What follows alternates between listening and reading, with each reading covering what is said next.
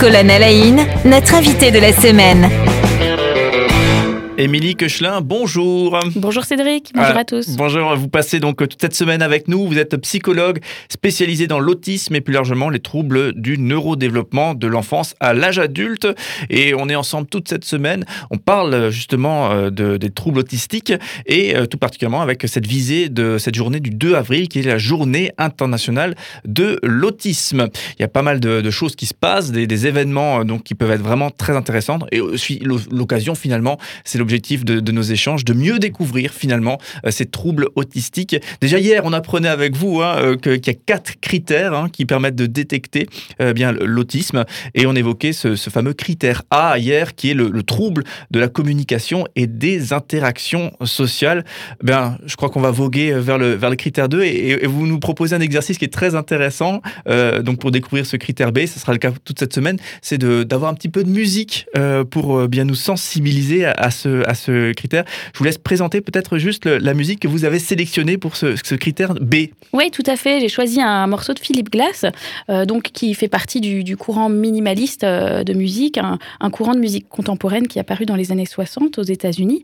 Euh, et voilà, vous entendrez que c'est une musique très agréable à écouter, très très audible, très mélodique et qui a cette particularité d'être très répétitive comme comme son nom l'indique. Moi, j'aime beaucoup et j'espère que vous aimerez aussi. Alors, on écoute ça de suite pour illustrer notre fameux critère B, euh, justement dans le cadre de la découverte de ces fameux critères euh, qui permettent de détecter euh, ou qui caractérisent plutôt l'autisme.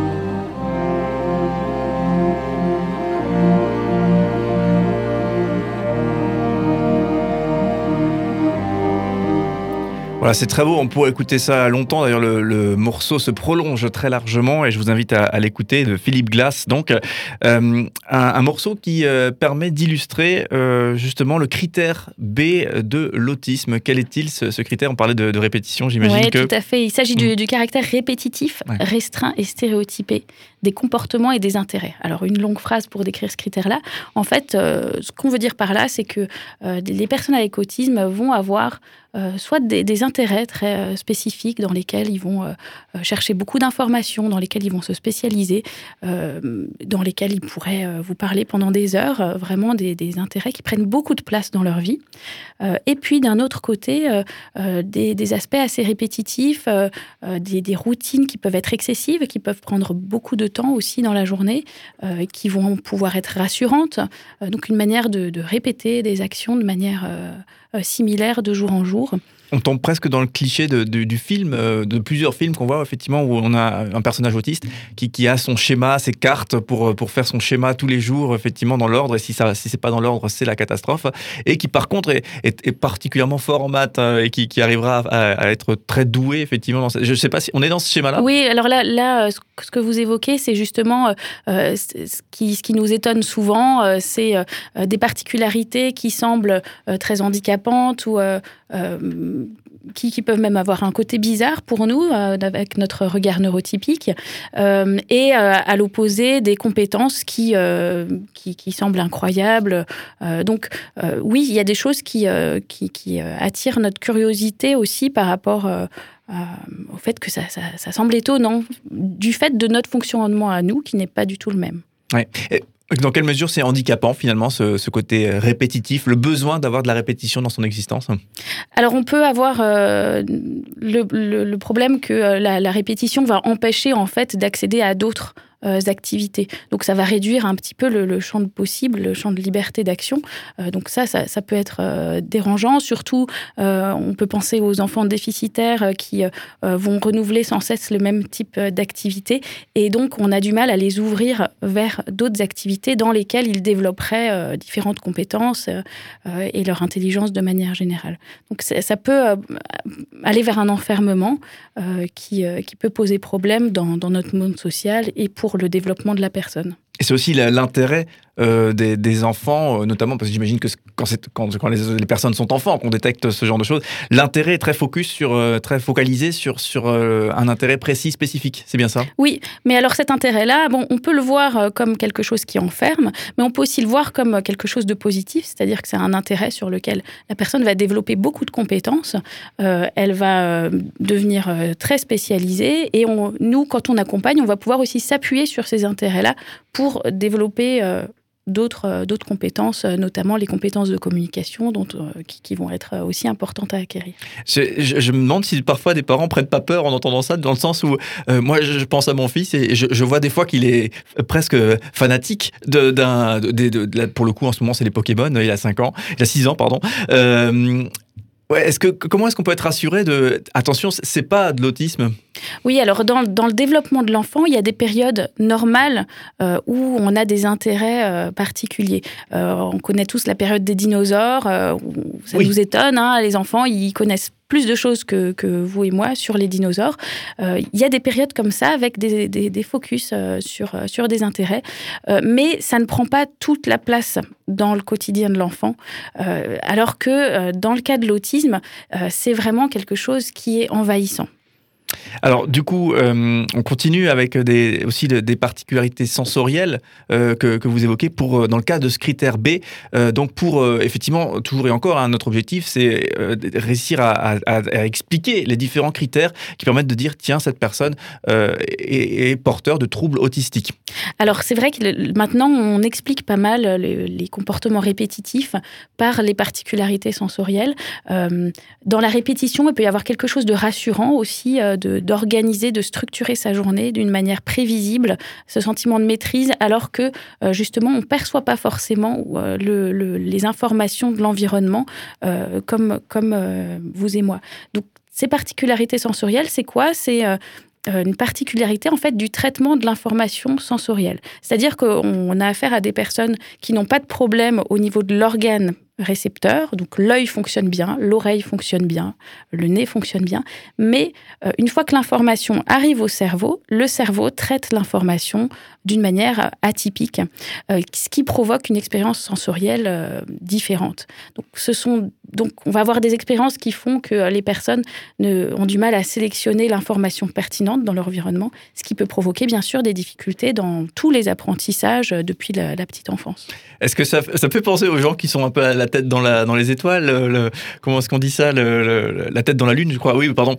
Euh, est-ce que vous avez des exemples concrets justement de comment ça peut se traduire, euh, vous qui, voyez des enfants effectivement qui sont atteints de troubles, euh, que ce soit peut-être pour l'œil, pour l'odorat ou les oreilles? Est-ce que vous avez des exemples?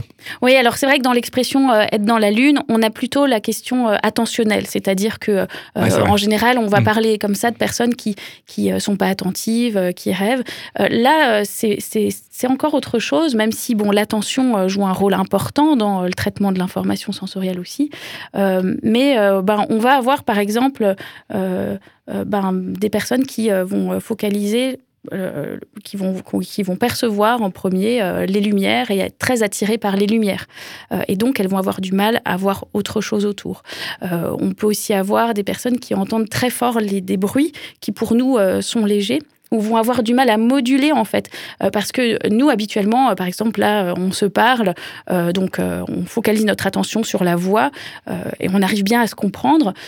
Et si un camion passe dans la rue on va l'entendre mais en bruit de fond.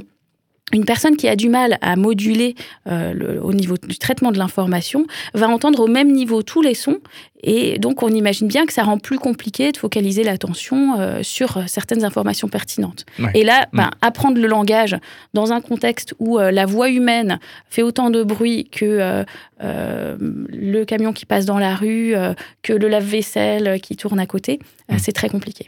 quand on sait que les enfants aiment tellement voir les camions qui passent, ça, ça, permet effectivement de, de, savoir à quel point ça peut être perturbateur aussi, j'imagine, dans un, dans un processus d'apprentissage ou de relation, tout simplement, euh, avec d'autres.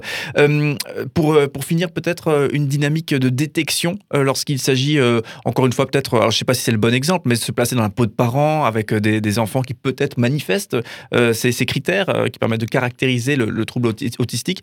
Comment est-ce qu'on fait? Qu'est-ce qu'on qu'est-ce qu'on doit faire? Comment est-ce qu'on comment est-ce mmh. qu'on réagit? Comment est-ce qu'on comment finalement on détecte?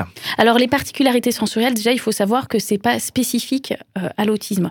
On en a dans l'autisme, mais on peut avoir des particularités sensorielles sans être atteint euh, d'autisme.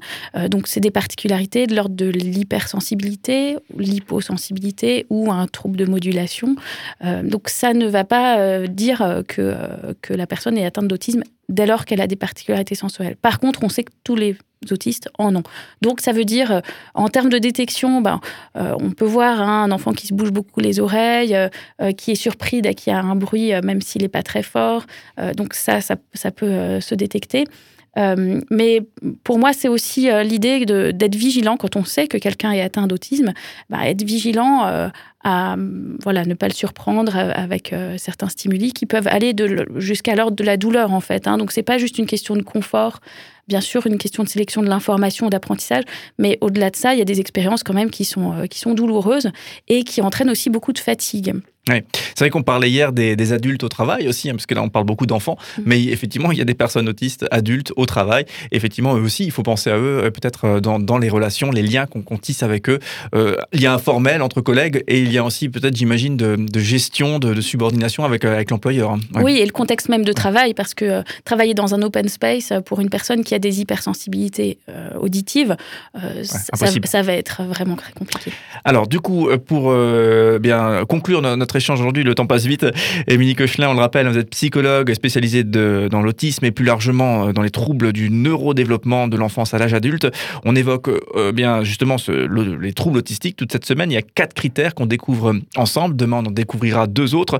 Et on le rappelle également, euh, le 2 avril, hein, ce samedi, c'est la journée internationale de l'autisme. Donc il y a plein d'événements qui se passent. On parlait du, challenge des, des cœurs bleus hier. On, vous donnait aussi des sites internet, hein, autisme-aujourd'hui.fr ou également CRA alsacefr euh, ou euh, cra-franche-comté.fr. Voilà, donc ces sites où vous allez avoir des informations euh, concernant notamment ces événements de cette semaine et de ce samedi. pour les Strasbourgeois, il se passe quelque chose à, l'UGC, effectivement, cette semaine. Oui, ce soir, on a l'avant-première de Sais-tu pourquoi je saute? Qui est donc un, film qui, qui peut vous permettre d'avoir une, une, nouvelle perception aussi de l'autisme. Voilà, et on vous retrouve, nous, euh, Émilie Cochelin, euh, demain pour continuer nos échanges sur la thématique. À demain. À demain.